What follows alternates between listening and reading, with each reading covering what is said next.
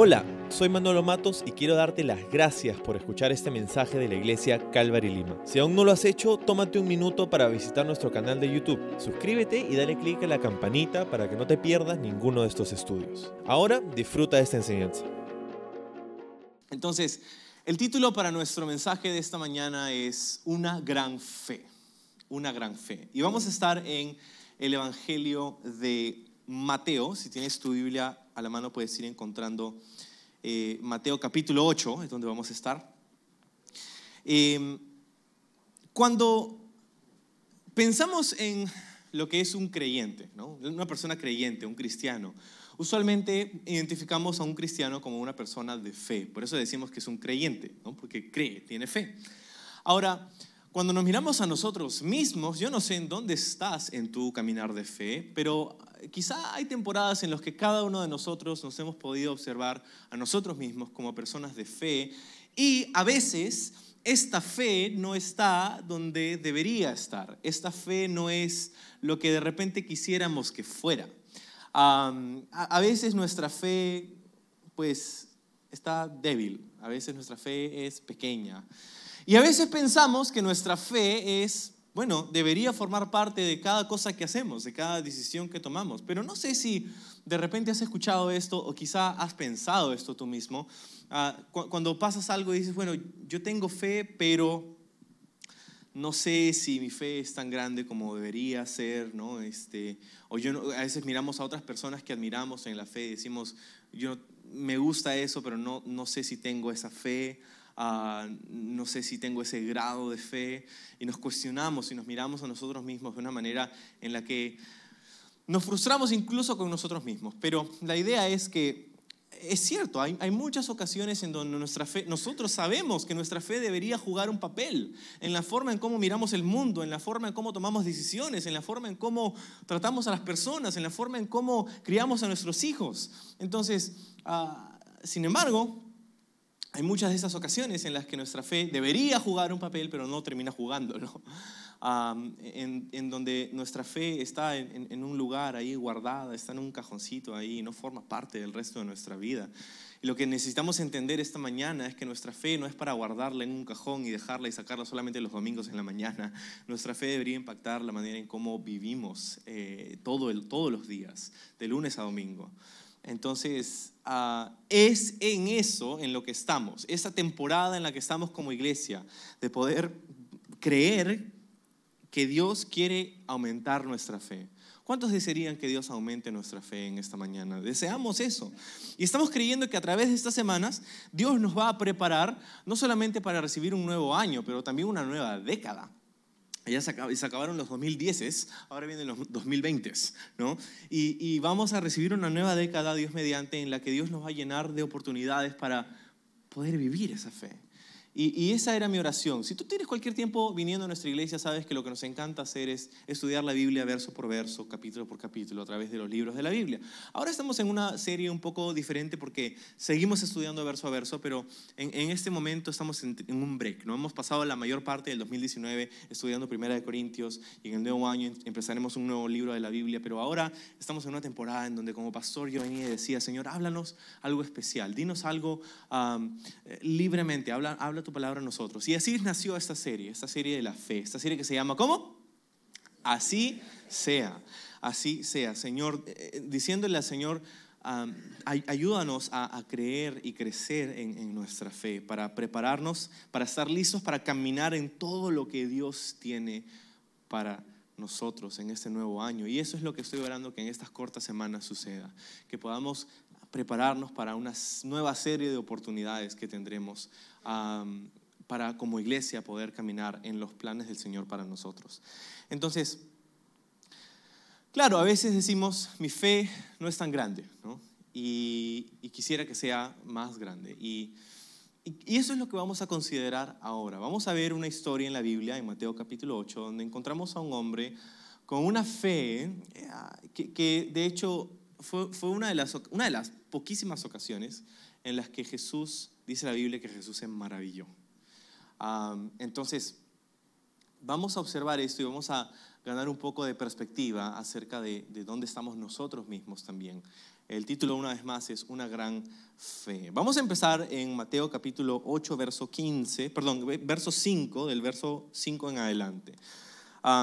Si no tienes una Biblia, los versículos van a estar en la pantalla, también vamos una, una bibliaza atrás de nosotros, para que puedas leer también. Dice, entrando Jesús en Capernaum, vino a él un centurión rogándole y diciendo, Señor, mi criado está postrado en casa, paralítico gravemente atormentado. Y Jesús le dijo, yo iré y le sanaré. Respondió el centurión y dijo, Señor, no soy digno de que entres bajo mi techo, solamente di la palabra y mi criado sanará. Porque también yo soy hombre bajo autoridad y tengo bajo mis órdenes soldados. Y digo, a este va, ve y va, y al otro ven y viene, y a mi siervo hace esto y lo hace. Al oírlo Jesús dice, mira, sé, ¿qué? maravilló y dijo a los que le seguían, de cierto os digo que ni aún en Israel he hallado tanta fe. Y os digo que vendrán de muchos del oriente y del occidente y se sentarán con Abraham, Isaac y Jacob en el reino de los cielos. Mas los hijos del reino serán echados a las tinieblas de afuera. Allí será el lloro y el crujir de dientes. Entonces Jesús dijo al centurión, ve, ¿y cómo creíste? te sea hecho o así sea, ¿no? Y su criado dice, fue sanado en aquella misma hora. Aquí tenemos un hombre, se llamaba, no sabemos, pero era un centurión. Era un soldado romano. Un soldado romano, un centurión era un soldado, no cualquier soldado, era un soldado que tenía a su cargo otros 100 soldados. Por eso se llamaba centurión.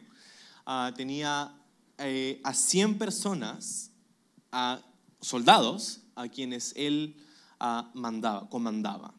¿Sí? Este era esta era una persona que tenía autoridad, una persona que tenía un, rango, ¿verdad? Y, era un soldado del imperio romano. Y, y aquí encontramos a este centurión, un hombre que tenía muchos privilegios en su día, viniendo a Jesús, un rabino judío, un, X por ahí, para él, a rogarle. O sea, quiero que observes que, que un centurión, primero, que no tendría por qué dirigirse a un rabino para rogarle. bajo la ley romana en esos días, era permitido que un soldado romano pudiera decirle a cualquier ciudadano romano en cualquier parte del imperio que le ayude a llevar sus cosas, por ejemplo, una milla. Estabas ahí caminando con el batallón y de pronto se encuentra con unas personas ahí que no estaban haciendo nada. Los soldados podían ir a esas personas y decirle, hey, ven, toma, lleva mochila, vamos. Y ellos estaban obligados por la ley de caminar con ellos una milla, por ejemplo y cosas como estas. Entonces, un, centurión romano no era el tono de voz normal en el que vemos en este pasaje, como se dirigiría a un rabino judío. Le diría algo así como, más como, hey, ah, necesito algo que, ah, por favor, ¿puedes venir a ayudarme? Como, ese sería el tono de voz, pero eso no es como aborda este centurión a Jesús. Va a rogarle o sea, hay algo que no está bien aquí. O sea, no es que no esté bien, pero no es normal en, esta historia con, con esta persona. Vino a rogarle. ¿Y dónde estaban? Se encontraban en la ciudad de Capernaum. Capernaum. Esta ciudad es interesante por varias razones. Ah, primero, por ejemplo, se encuentra en las orillas del mar de Galilea. y es la ciudad que se convertiría en el centro de operaciones del ministerio de Jesús. Jesús nació, no nació en Capernaum, Jesús nació en dónde? Muy bien, Navidad. Nació en Belén, ¿no? No necesitamos leer las Biblias para saber que nació en Belén.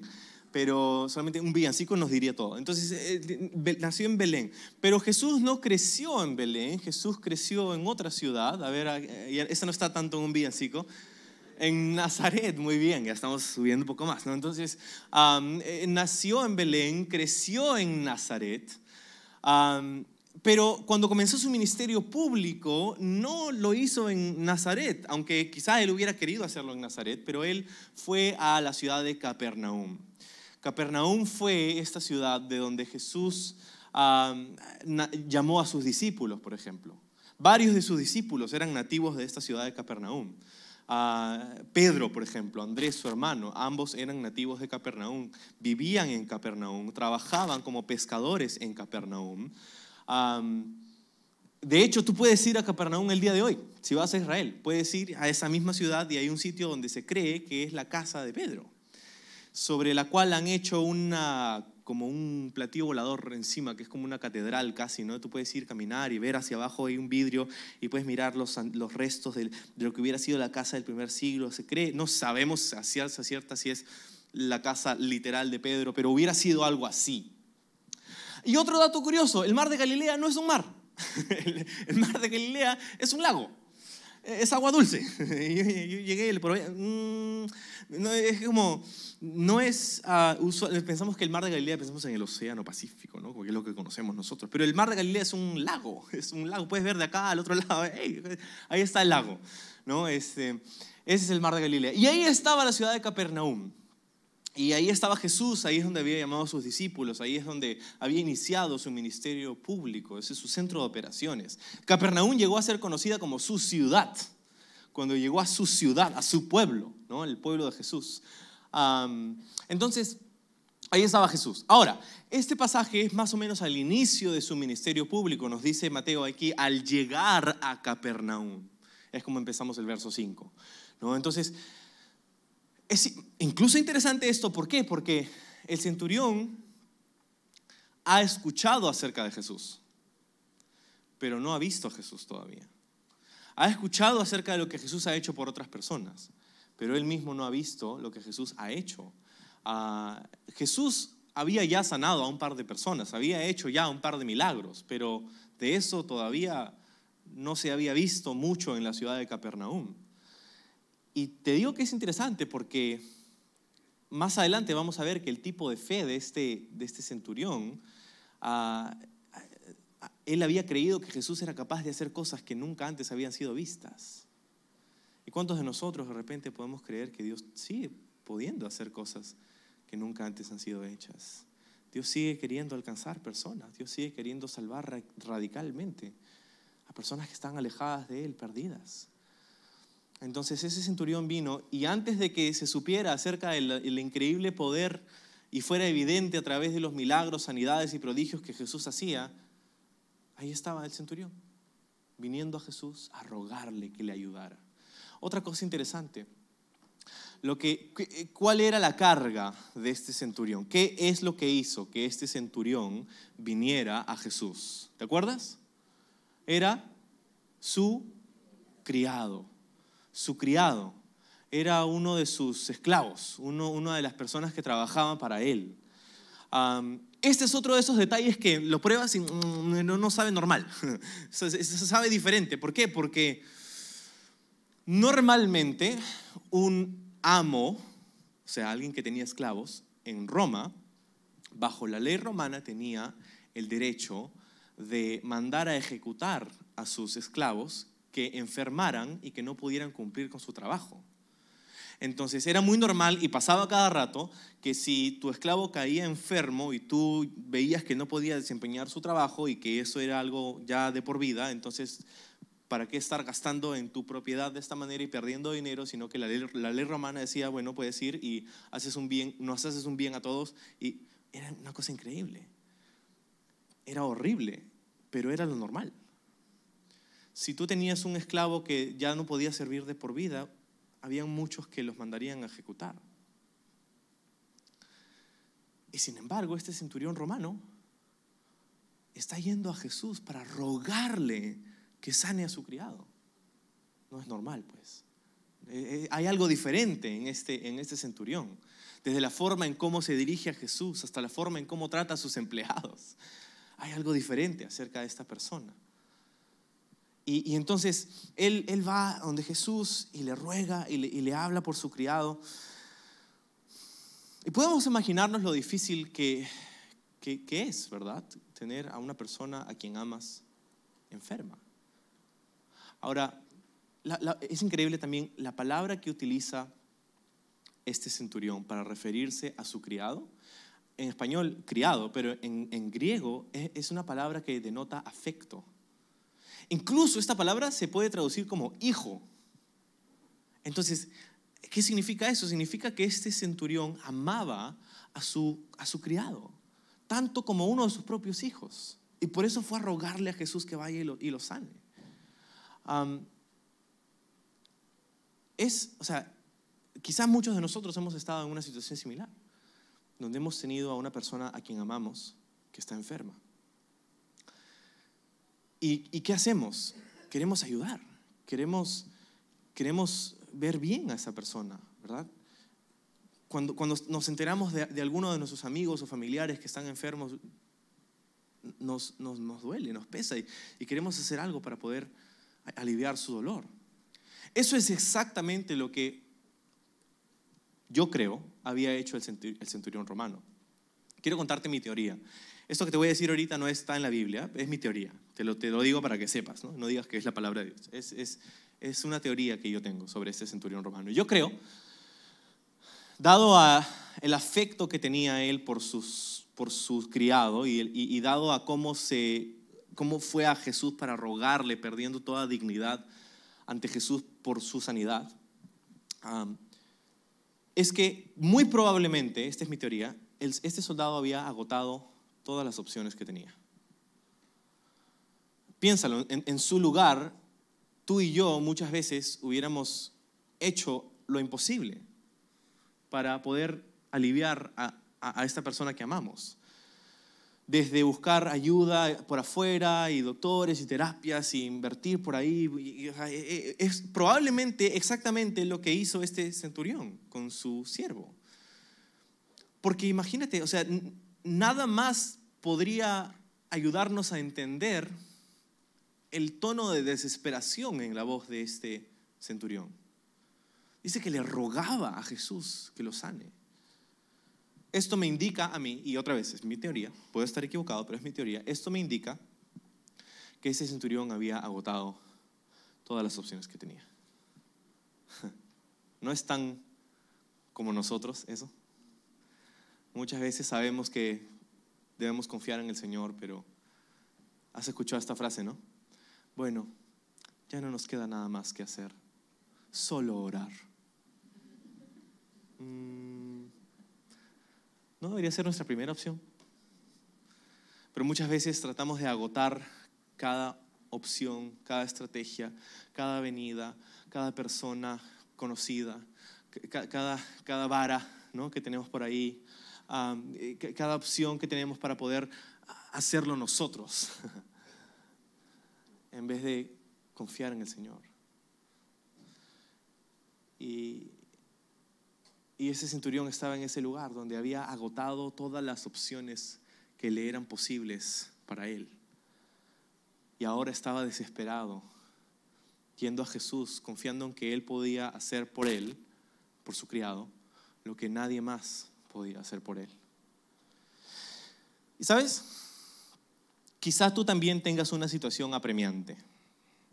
Lo que yo quisiera decirte con respecto a ello es que, como el centurión, tú puedes dejar que esa situación te empuje en la dirección correcta. Porque hay personas que pasan por momentos tensos y difíciles y lo que hacen es renegar en contra de Dios. Pero hay otras personas que las mismas circunstancias los llevan a acercarse a Dios. Entonces, una, una, misma circunstancia puede hacer que algunos renieguen en contra de Dios y que otros se acerquen a Dios. Yo te animaría a que dejes que estas circunstancias por las que hemos pasado y vamos a pasar nos, nos empujen en la dirección correcta, nos empujen hacia la presencia de Dios, no hacia correr en contra de Él. ¿Por qué? Porque podemos saber que Él sabe lo que está pasando y desea hacer algo al respecto, como vamos a ver en unos minutos. Tú puedes venir a Jesús, puedes invitarlo a tu vida,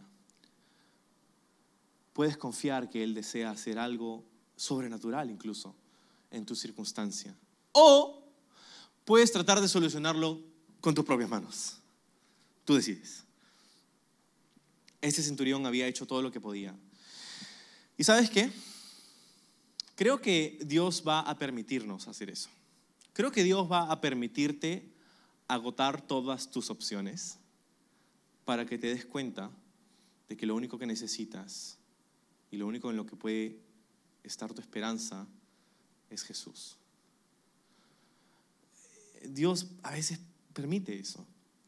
Lejos de ofenderse porque ¡Ah! no oraste primero, lo que Dios hace es, ok, vamos a ver cómo te va. ¿Quieres buscar poner tu confianza en una persona? Hazlo.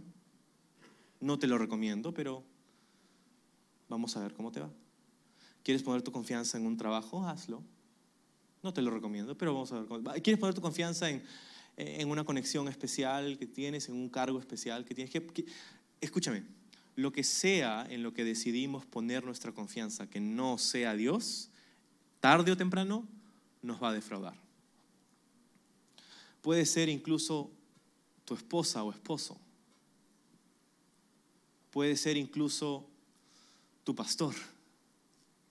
Tarde o temprano, todo aquello en lo que nosotros decidimos poner nuestra confianza que no sea el Señor, tarde o temprano nos va a defraudar. Porque Dios nunca quiso que nuestra confianza esté en el hombre.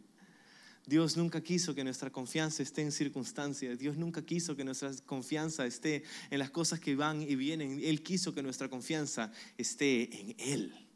Que aprendamos a confiar en Él. Y por eso muchas veces Dios va a permitir que se agoten las opciones que nosotros a veces buscamos para salir adelante. Hasta que lleguemos al punto en el que llegó el centurión a rogarle a Jesús, Señor, si tú no haces algo, mi siervo se muere. Y ojo, no es hasta que llegamos a ese mismo punto que podemos ver la mano de Dios. Mientras que seguimos pensando, no, yo puedo, no, yo lo veo por acá, no, yo no, no pasa nada, Dios, estás ahí, pero no, no, tranquilo. Mientras que pensamos así, Dios dice, ok, vamos a ver cómo te va. Pero es sino hasta que llegamos al punto de quiebre y decimos, Señor, no puedo dar ni un paso más si tú no estás conmigo. Ahí, ahí es donde vemos milagros. Ahí es donde vemos su mano. Es exactamente lo que vemos en esta historia. Entonces, mira, mira lo que en el verso 6 le dijo lo que pasaba, ¿no? Señor, mi criado está postrado en casa paralítico gravemente atormentado. No había nada que nadie podía haber hecho por él ya, ya más. No, se podía hacer nada más. Pero mira cómo se refiere a Jesús este centurión. Esa es otra de las cosas que no cuadran. Le dijo, ¿cómo, se refirió a él? Le dijo rabino, le dijo, hey tú judío. No, le dijo, Señor. Señor. Y, para nosotros no suena, no suena, tan fuerte, porque Señor le decimos a cualquier persona que no conocemos en la calle, ¿no? Señor, hola Señor, ¿cómo Pero la palabra que utiliza aquí en griego, en el idioma en el que es escrito este, este evangelio, es la palabra curios, que significa más que Señor, es amo. De hecho, esta palabra era reservada para el emperador romano, César, para César. Es más, esto todavía no se iba a desarrollar por algunos años más en la historia, pero alrededor del siglo II comenzaron a el imperio romano comenzó a demandar adoración a sus emperadores. Y, lo que hacían es que la gente iba a rendir tributo al César y tenía que entrar a sus templos de adoración y agarrar un puñado de incienso y echarlo en, el fuego y decir, César es Señor. César, Kairos o, o Kaiser es Curios, que es César es Señor. Y eso representa un problema para los cristianos, porque los cristianos decían, Jesús es Señor. Jesús Curios. Entonces, ah, en este momento es algo increíble que el centurión se refiera a Jesús, un rabino X por ahí, del que él había escuchado hablar, se refiere a él como amo, como Señor. Eso no era normal. Varias cosas que no son normales en la historia, ¿no? Pero ese era el punto al que había llegado ese centurión en su fe. él había dicho, ¿sabes qué? No me importa lo que la gente piense de mí, yo voy a venir a Jesús porque le necesito. Y muchas veces hay personas que están ahí luchando con eso. ¿Verdad? Ay, ¿qué van a pensar de mí si les digo que soy cristiano? Ay, ¿qué van a pensar de mí si me ven leyendo la Biblia? Ah, ese era yo, ¿no? Yo, yo este, cuando recién me convertí, yo tenía un poco de vergüenza, pues, ¿no? Porque era como, ay, ¿no? Como leer la Biblia, ay, qué, qué roche, ¿no? Y, este, y me levantaba en la mañana para leer la Biblia así en mi, en mi, en mi, cuarto y, y, apenas mi familia se despertaba, yo la escondía, ¿no? Es como, y, y, es como, tenemos esa, esa, esa vergüenza quizá de, de, lo que la gente pueda pensar porque confiamos en Dios, que, que es el pensamiento más de cabeza que existe. Ese centurión ha dicho, ¿sabes qué? No me interesa. Que la gente piense lo que quiera. Yo necesito a Jesús y voy a acercarme a Él y voy a presentarle mi petición ante Él y voy a confiar en Él y voy a referir, referirme a Él con el título que le damos a nuestro emperador porque reconozco que Jesús tiene una autoridad superior. Entonces había venido y le dijo, Señor. Y la manera en cómo responde Jesús es increíble. En el verso 7, Jesús le dijo, yo iré y le sanaré. Yo iré y le sanaré. Mira, Jesús estaba dispuesto a ir a su casa a ayudarlo. Yo iré y le sanaré. Estaba respondiendo afirmativamente, voy a ir a tu casa. ¿Sabes?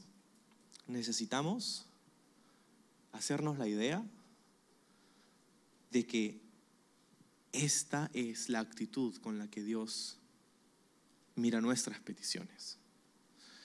¿Sabes qué pasa? A veces nosotros decimos, ay Señor, pero no quiero, no quiero molestarte con esto, Señor. Yo sé que estás ocupado reinando el universo, pero eh, a veces pensamos que Dios tiene otras cosas mejores que hacer y seguro, seguro que es así.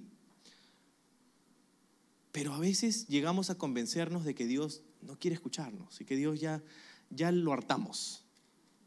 Y que, y que ya es como cuando tus hijos dicen, mami, mami, mami, mami, mami, mami, mami, mami, mami. ¿Te ha pasado? Mami, mami, mami. Y cómo es que lindo es cuando empiezan a hablar, ¿no? Ay, me dijo mami. Y después pasan un par de días, mami, ya cállate, ¿no? Como. Y a veces pensamos que eso es lo que pasa con Dios. Que ya lo, ya lo hartamos. Pero no hay nada más alejado de la verdad. Porque Él es nuestro Padre celestial. Y, y, y no hay nada que, él, que le interese más a Dios que escuchar tus peticiones. No hay nada que le interese más a Dios que escuchar tu corazón, que le interese más a Dios de poder pasar un tiempo contigo. No hay nada que le interese más a Dios en todo el universo de poder tener una relación personal contigo. ¿Sabes por qué te lo digo? Porque la Biblia lo dice. Juan 3:16 dice, de tal manera amó Dios al mundo que dio a su Hijo unigénito para que todo aquel que en él cree no se pierda, sino tenga vida eterna. Entonces, podemos venir a Él. Él está dispuesto a escucharnos, dispuesto a estar con nosotros, a aliviar nuestros dolores, a fortalecernos. ¿Por qué? Porque nos ama intensamente. Dios te ama intensamente. Jesús dijo en una ocasión, en otro momento, a la gente a su alrededor, dijo, venid a mí los que, estás, los que están cansados y trabajados, y yo los haré descansar venir a mí. Lejos de ser un rabino itinerante muy ocupado, con muchas cosas que hacer, donde no queremos molestar su agenda, Jesús dijo, vengan, vengan a mí. Y, es, curioso porque esto sucede a veces, ¿no? Es como, hay, personas con las que converso a veces y, pastor, yo sé que estás ocupado, pero quisiera pedirte que ores por mí. como, espérate, espérate, espérate, espérate. Sí, puedo estar ocupado, pero no me molesta orar por ti. O sea, esa es mi chamba. Entonces, es como, a, veces tenemos esa idea, ¿no? De que Dios, ay, Señor, yo sé que estás ocupado, pero esa no es la actitud que Dios tiene para con nosotros. Entonces, Jesús le dijo, voy a ir a tu casa y voy a sanar a tu siervo. ¿Y cómo le responde el centurión? Verso 8 dice, Señor, dice, no soy digno de que entres bajo mi techo. Espérate, está negando a Jesús ir a su casa. ¿Te has dado cuenta? Señor, gracias, pero no gracias. Es que lo que pasa es que no he limpiado, Señor, y, qué vergüenza, pues, Señor. No, no, no, Mi siervo está mal, no ha podido limpiar la casa y yo estoy así todo. no era eso, no era eso. Porque le dice, Señor, no soy digno. Una cosa es, Señor, mi casa está sucia, lo siento, ¿no? Pero está diciendo, Señor, no soy digno de que alguien como tú esté bajo mi techo. Wow. Otra cosa que no es normal en la historia. Un centurión romano humillándose delante de un rabino judío.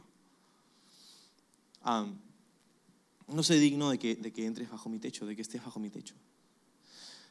Ahora, ojo, esto no era, Señor, no quiero que vengas. Porque la siguiente frase es esta.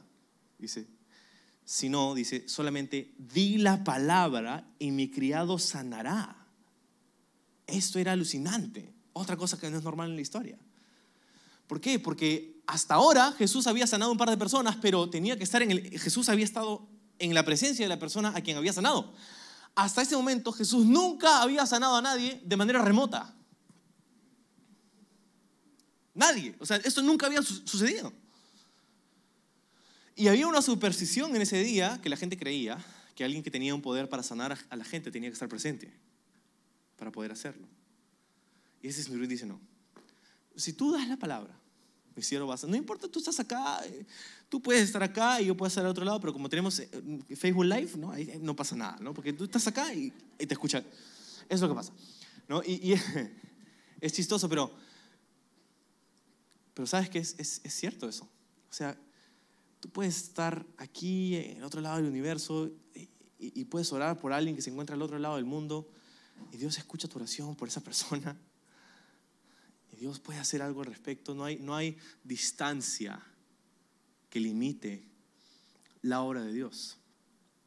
Me encanta eso porque estamos orando por los próximos años de lo que será Calvary Lima y estamos orando por poder abrir sedes de repente en otras partes de la ciudad y todo eso. Y es como, pero no hay, no hay, no hay distancia, ¿no? Este, podemos dar la palabra desde aquí y proyectarla desde allá y mirar todo eso. Y, y es la palabra la que hace la obra. Tan solo di la palabra, dijo el centurión. Tan solo di la palabra y mi siervo se sanará. ¿Por qué? ¿De dónde venía este entendimiento? Dice en el verso 9. Esto es lo que hizo que él, piense esto. Dice, porque yo también soy hombre bajo autoridad y tengo mis, bajo mis órdenes soldados. Y le digo a este, ve y va, al otro ven y viene. Entonces, este hombre entendía cómo funcionaba la autoridad. Este hombre tenía 100 soldados bajo su cargo y cuando él decía, oye, quiero que vayas a tal dirección, a tal hora y me traigas tal recado, sus soldados lo hacían. Y él no tenía que estar mirándolos todo el tiempo para que lo hagan. Una palabra para los que trabajan, para los que trabajan con jefes, ¿no? Él sabía que sus soldados estaban tratando de hacer un, buen trabajo, no tenían que estar ahí mirando todo el tiempo, oye, anda a este lugar, y lo hacían, ¿verdad? Algunas personas que trabajan muy bien cuando su jefe lo está mirando, y después cuando el jefe se da la media vuelta, como, ya, ¿no? Lo haré después, ¿no? Entra el jefe otra vez, bajan los pies del escritorio. Mm, mm, mm, Pero yo entiendo cómo funciona la autoridad. Dice, yo y yo sé que tú tienes una autoridad mucho más grande que la que yo tengo. Porque si yo le digo a mis soldados que vayan y lo hagan y, ellos lo hacen, tú puedes mandarle a una enfermedad que salga y sale. Tan solo di la palabra. Es increíble en lo que creía este soldado, este centurión. Estaba diciéndole en otras palabras, Señor, tú tienes una autoridad que nadie más tiene. ¿Por qué? Porque con tu palabra lo imposible se hace posible. ¿Cuántos creemos eso esta mañana? Con tu palabra lo imposible se hace posible. No hay nada imposible para Dios, dice la Biblia. Al oír esto, verso 10, Jesús se maravilló y dijo a los que le seguían, de cierto digo que ni aún en Israel he hallado tanta fe. Se maravilló Jesús, wow, hizo sonreír a Jesús este tipo de fe audaz, este, esta fe osada. ¿no? esta fe malcriada, ¿no? esta, fe que, creía en, cosas imposibles que Jesús podía hacer si tan solo daba su palabra. No, este, no, hay ley que pueda aplacar el, poder de, Dios, no importa si es una ley política o una ley de, las leyes naturales, Dios puede hacer milagros. Y entonces dice, si tú solo das la palabra, mi siervo va a sanar. ¿no? y Jesús se maravilla. Déjame hacerte una pregunta. ¿Estás viviendo con el tipo de fe que hace a Jesús maravillarse? ¿O estás viviendo con el tipo de fe que hace a Jesús frustrarse? Porque sabes que uno de los comentarios más seguidos que Jesús hacía acerca de sus discípulos era este. Ay, hombres de poca fe. Y honestamente frustraba a Jesús. Sus discípulos, los que, los que habían visto a Jesús caminar sobre el agua. Jesús decía, hombres de poca fe. Entonces, tu fe puede hacer maravillar a Jesús o a veces puede hacer frustrar a Jesús. Y yo no sé tú, pero yo no quiero vivir con el tipo de fe en el que Jesús siempre me está mirando y diciendo, ay, no puedo contigo, no puedo, no puedo, no puedo, no puedo hacerlo, no puedo, no puedo, no puedo, no puedo. Y no porque Dios no pueda, sino porque no le estamos dando el espacio a Dios para orar. No le estamos dando a Dios la, la fe que requiere para ver su mano en, en nuestra vida. Yo no quiero que Dios deje de hacer algo en mi vida queriendo hacerlo porque yo no tuve la suficiente fe. ¿Sí me sigues? Yo no quiero que Dios deje de hacer algo en mi vida queriendo hacerlo, Él, tan solo porque yo no tuve la fe suficiente. Entonces, en el verso 11 y 12, dice algo tan profundo. Dice esto, dice, muchos vendrán del oriente y del occidente y se sentarán con Abraham, Isaac y Jacob en el reino de los cielos. Más, los hijos del reino serán echados a las nieblas de afuera. Allí será el lloro y el crujir de dientes. ¿Sabes? Aquí en estas palabras hay mucho más de lo que tenemos tiempo para desempacar en este momento. Pero el resumen es este. Jesús creía en un cielo y un infierno literal. ¿Okay? Eso es lo que Jesús creía. Tú puedes creer en otra cosa, pero yo quiero creerle a Jesús. Porque honestamente Él ha sido el único que ha estado ahí y ha vuelto para contarnos. Así que Jesús creía en un cielo y un infierno literal. Y lo que está diciéndonos con estas palabras es que lo único que nos asegura un lugar en el cielo es la fe en Jesús. No es tu nacionalidad, no es que tus padres fueron cristianos, no es que siempre fuiste a la iglesia, es tu fe personal en Jesucristo como tu Salvador. Eso es lo único que asegura un lugar en el cielo a la gente. No porque eran judíos, los hijos del reino, ¿no? como se jactaban muchos de ellos. Ah, nosotros somos hijos de Abraham, pasa nada. Pero no creyeron en Jesús y le rechazaron. Entonces, lo único que te asegura un lugar en la eternidad, en la presencia de Dios, es la fe en Jesucristo. Ahora, vamos a terminar. Verso 13 dice. Entonces Jesús le dijo al centurión, ve y como creíste, te sea hecho, y su criado fue sanado en aquella misma hora. Sabes, nosotros usualmente oramos y al final de nuestras oraciones usamos una palabrita, ¿no? Decimos en el nombre de Jesús, amén, decimos, ¿no? amén. ¿Qué significa qué cosa? Así sea. Ah, así se debería llamar esta serie. Ah, no, no, ya lo hicimos, ¿no?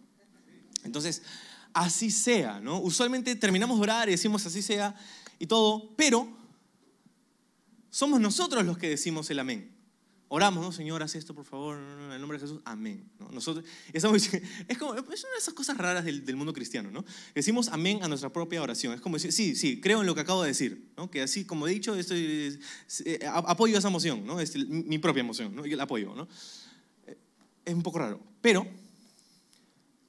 en este caso, la oración del centurión fue llena de tanta fe que fue Jesús quien dijo amén a su oración. Así como has creído, amén, así sea. Qué increíble. Yo quiero hacer este tipo de oraciones. Yo quiero tener este tipo de fe. Que sí, yo decimos en el nombre de Jesús amén, pero que sea Jesús escuchándole, mirando, dijo, sí, así sea, así sea.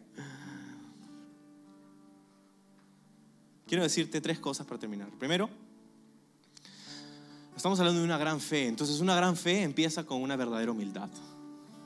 Tú sabes que cuando hablamos acerca de la fe y todo esto hay esas ideas un poco extrañas que hemos escuchado a veces en algunos círculos de la iglesia, donde dice, ah, tú cree y, tú lo que tú quieras, Dios lo va a hacer. Y no estamos hablando de eso. ¿Por qué? Porque mira cómo empezó el centurión. El centurión le dijo, Señor, habiendo agotado todas sus opciones. No soy digno, le dijo, no soy digno. Entonces una gran fe empieza con una verdadera humildad. No, esto no se trata de, ah, sí, cree, porque Dios lo que tú quieras, Dios lo va a hacer. No, no, no. Eso se trata de un carácter de alguien que sabe que no merece ninguna de esas bendiciones. Yo no merezco ni la más pequeña de las bendiciones de Dios. ¿Por qué? Porque somos pecadores, porque solitos nos hemos apartado, porque hemos pecado, porque nadie nos puso una pistola en la cabeza para decir peca y lo hicimos, nosotros nos rebelamos. Entonces, así como el centurión, tú y yo necesitamos darnos cuenta que no somos dignos. Ahí es donde empieza. Porque eso es lo que da lugar a su gracia. Lo que significa gracia literalmente es un favor que no merecemos. Ese es el, significado literal de gracia. Es un regalo que no mereces. Entonces, cuando, cuando hablamos de esta gran fe, tenemos que empezar por una gran humildad. No es Señor, yo decreo, declaro, decreto, amarro, cierro, pisoteo. Esas palabras que usamos. Se trata de una, una humildad en donde decimos, Señor, no merezco nada de esto, pero si tú das la palabra, y ese es el segundo punto, una gran fe, no solamente es una que empieza con una verdadera humildad, sino que una gran fe confía en la palabra de Dios. Una gran fe confía en la palabra de Dios. El soldado le dijo Jesús, si tú das la palabra, no es mi gran fe, es si tú das la palabra. Entonces una gran fe confía en la palabra de Dios. Se trata de la palabra de Dios. A medida en cómo conozcamos la palabra de Dios, vamos a poder conocer a Dios por quien Él es y poder confiar en Él de una manera alocada, audaz, malcriada, así como esta fe del, del soldado, del centurión, porque vamos a conocer la palabra y las promesas de Dios. Una gran fe confía en la palabra de Dios. Y punto tres y final, una gran fe busca el beneficio de los demás.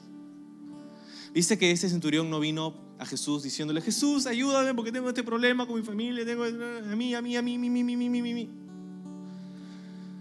Ese centurión le rogó a Jesús que haga uno de los milagros más increíbles que se han visto en los evangelios por alguien más. Una gran fe es una que busca el beneficio de los demás. No se trata de nosotros, se trata de alguien más que necesita ser alcanzado por Jesús.